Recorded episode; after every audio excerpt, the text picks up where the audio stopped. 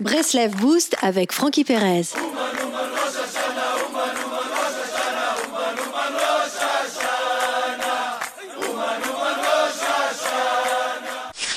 Chaque chose de ce monde, même si elle est en contradiction apparente avec une autre, participe à l'unité d'Hachem. L'échec, la réussite, l'été, l'hiver, toutes ces situations sont des manifestations divines. Toute la mission de l'homme consiste à utiliser son libre arbitre et reconnaître qu'Hachem est derrière chacune de ces contradictions. Cela permet de parvenir à révéler l'unité d'Hachem. Hachem est un, Hachem Echad.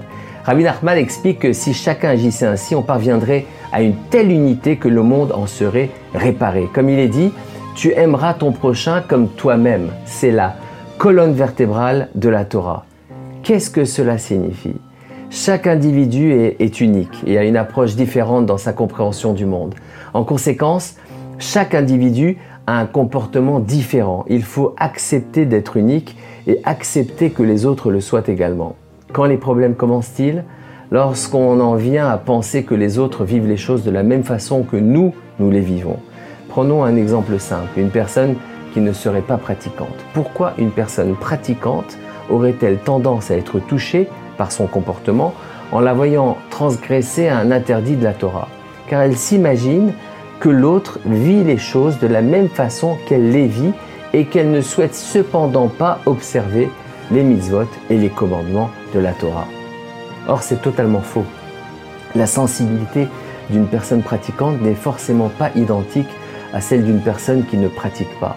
Et c'est d'ailleurs la cause de nombreuses disputes. Chacun euh, croit que l'autre vit les choses telles qu'il les vit lui-même et ne comprend pas les raisons pour lesquelles l'autre ne réagit pas de la même façon. Prenons un autre exemple, celui de, quelqu'un qui se précipite au kidouche, la bénédiction sur le, vin lors de Shabbat et, des jours de fête, et qui mange à lui seul un plateau de petits fours.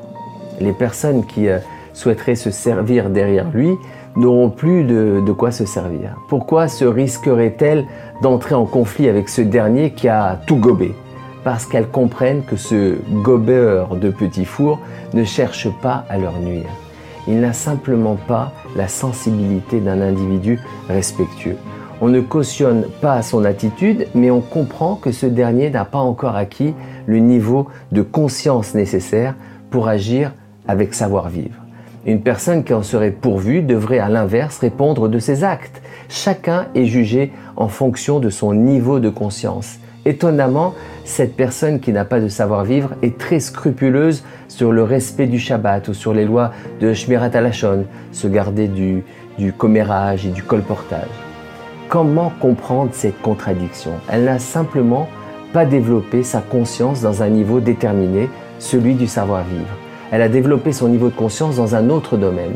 Chaque individu a des contradictions internes. Il y a des domaines où notre conscience est développée, d'autres non.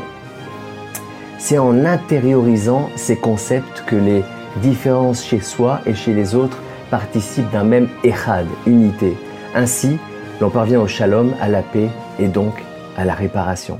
Shabbat shalom les amis.